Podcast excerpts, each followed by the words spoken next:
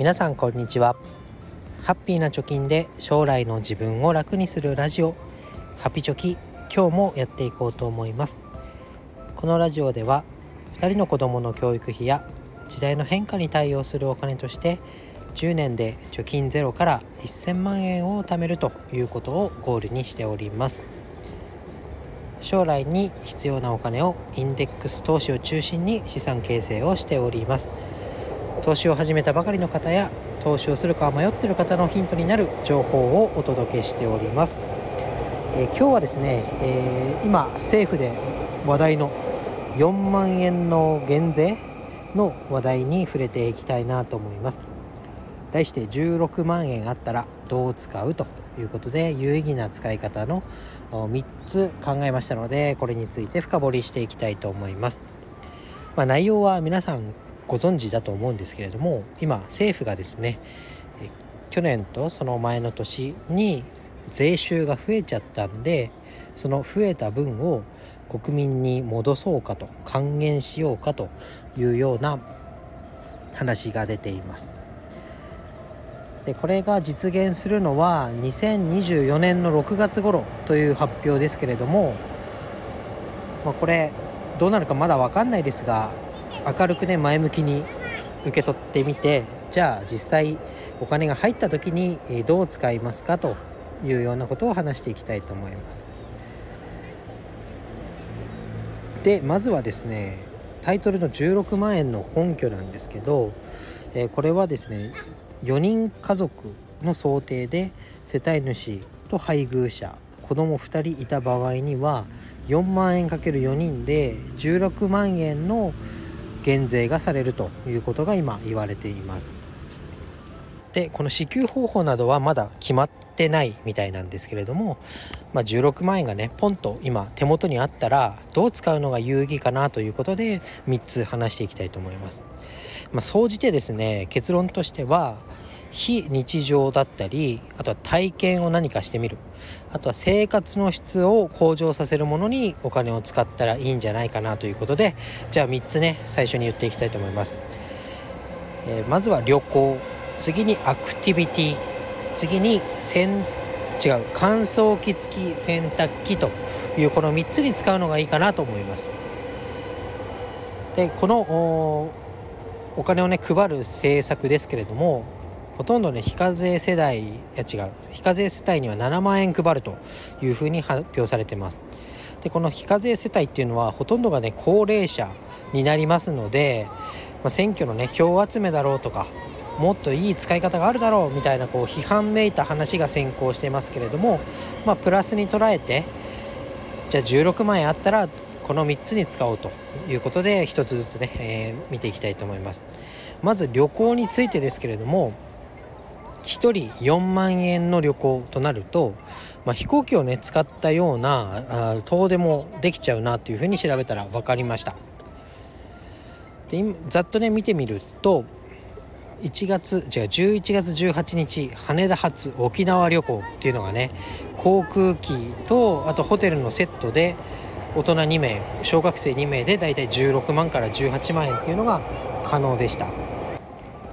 であとはね、まあ、東京発で考えてますけど僕はね地方にお住みの方だったら普段行かないような、えー、遠い場所に行くことができるのかなと思います。で旅行はねそもそもの効果としてはなんかストレス解消になったりとか今まで触れることがないインフインスピレーションをね得る効果があるよとか言われてますけれども、まあ、何より新しい景色とか食文化に触れることっていうのがまずそれを体験できるってことがね旅行の醍醐味かなと思います。あとは子連れのお子さんということで考えるとなんかね勉強の面でもメリットがあるのかなっていうふうに感じます、まあ、私自身だけかもしれませんがだから行ったことある場所っていうのはなんか副次的な知識が入っているのもあってなんかね地理とか歴史でもスッとこう頭に入ってきて記憶に定着しやすいのかなっていうのを感じます。まあ、鎌倉幕府がここでできたのかとかね。奈良の大仏はこんなんだったなとかね。自分が行ったところとその知識が結びつくことによって、え知識の定着っていうのも図りやすいかなと思いましたので旅行はいいかなと思います。で2つ目のアクティビティです。でアクティビティは何かっていうとね、まあ、非日常の体験を通して記憶に残る行事なんかに、なればいいのかなと思います。で例えばなんだろうね気球に乗ってみようと。これ1人3万円ぐらいでできました。調べたらね。あとはカヤックに乗って今からの時期紅葉を見てみよう。なんかもね1人1万円以下でできるものでしたね。あとは、まあ、スキーとかスノボとかウィンタースポーツにも挑戦してみるっていうのもいいのかなと思います。で特にスキーとかスノボだったら、え、レンタルサービスっていうのがかなり充実してますのでそんなにねお金を払わなくてもできるアクティビティかなと思います。でこのアクティビティってねなんか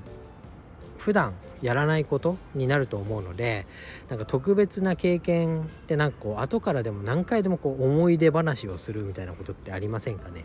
これも投資のね効果でいう福利効果みたいなのがね働いてきてなんかあの時こういうことやったよねとか大変だったけどやってよかったねみたいなこと？で、えー、なかなか買い難い経験になるのかなと思います。あとはこういうアクティビティっていうのは体を動かすものが多いかなと思うのでこれはもう若い時にしかできない。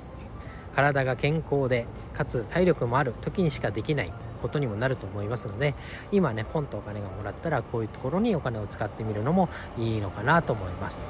えー、最後は乾燥機付き洗濯機です。まこれは具体例なんですけど、ま時間を生んでくれるような家電に投資をしてみるっていうのもいいのかなというふうに思います。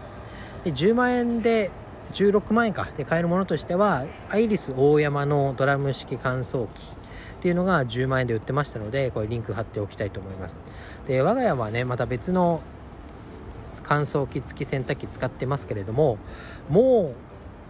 乾燥機付き洗濯機がない生活には戻れないですね。寝ている間に洗濯が終わって乾燥までしてくれると。でバスタオルなんかね特にこうふわふわに仕上がってきますよね。でこれから寒い時期がやってきます。で昔だったらねベランダで凍えながら洗濯物干してましたけどあれに戻れるかといったらもう戻れませんよね。であとはねもう時間がとにかくない。子育て世帯の方そう感じている方多いと思いますけれどもやりたいことだったりやってあげたいことっていうのがたくさんあってね少しでも時間がね惜しいと誰か変わってくれるならやってほしいということで、まあ、これはねお金を出して、えー、機械に頼ろうということ、まあ、時間を生み出してくれる魔法の機械に投資をしてみるのはいいんじゃないでしょうかと。いうことです。であとですねついでにおすすめしない使い方っていうのも考えてみました。でこれはね2つ先に言うと投資とかねあとは生活費に消えちゃったみたいなやつですね。で投資もねこの放送では投資しよう投資しようって言ってますけれどもこのポンと入ったお金であえて投資をしなくてもいいんじゃないかなと思います。で確かにね16万円を例えば利回り4%で運用したら20年だったら35万円ぐらいになるよ。30年かけたら50万円ぐらいになるよ。っていう風にね2倍3倍にお金は増える可能性があります。けどこの臨時収入で投資にしちゃうっていうのもなんかもったいないかなと思います。そうではなくて最初に言った3つのようになんかインパクトのあるね使い方をしてみるのがいいのかなというふうに感じます。あとはね消費でねスーパーで普段よりいいお肉を買って食べましたみたいなことも一時のね幸福感はあるかもしれませんけど後から振り返った時に記憶に残らないようなお金の使い方になってしまう可能性が大きいのかなと思います。お金を使った効果がね長続きするような使い方逆に消費だと長続きしないようなお金の使い方になってしまうのでこれはね、えー、避けるべきなのかなと個人的には考えます。ということでまとめになりますけれどももし16万円あったら子供2人4人家族はねどう使うのが効果的かということで話してきました。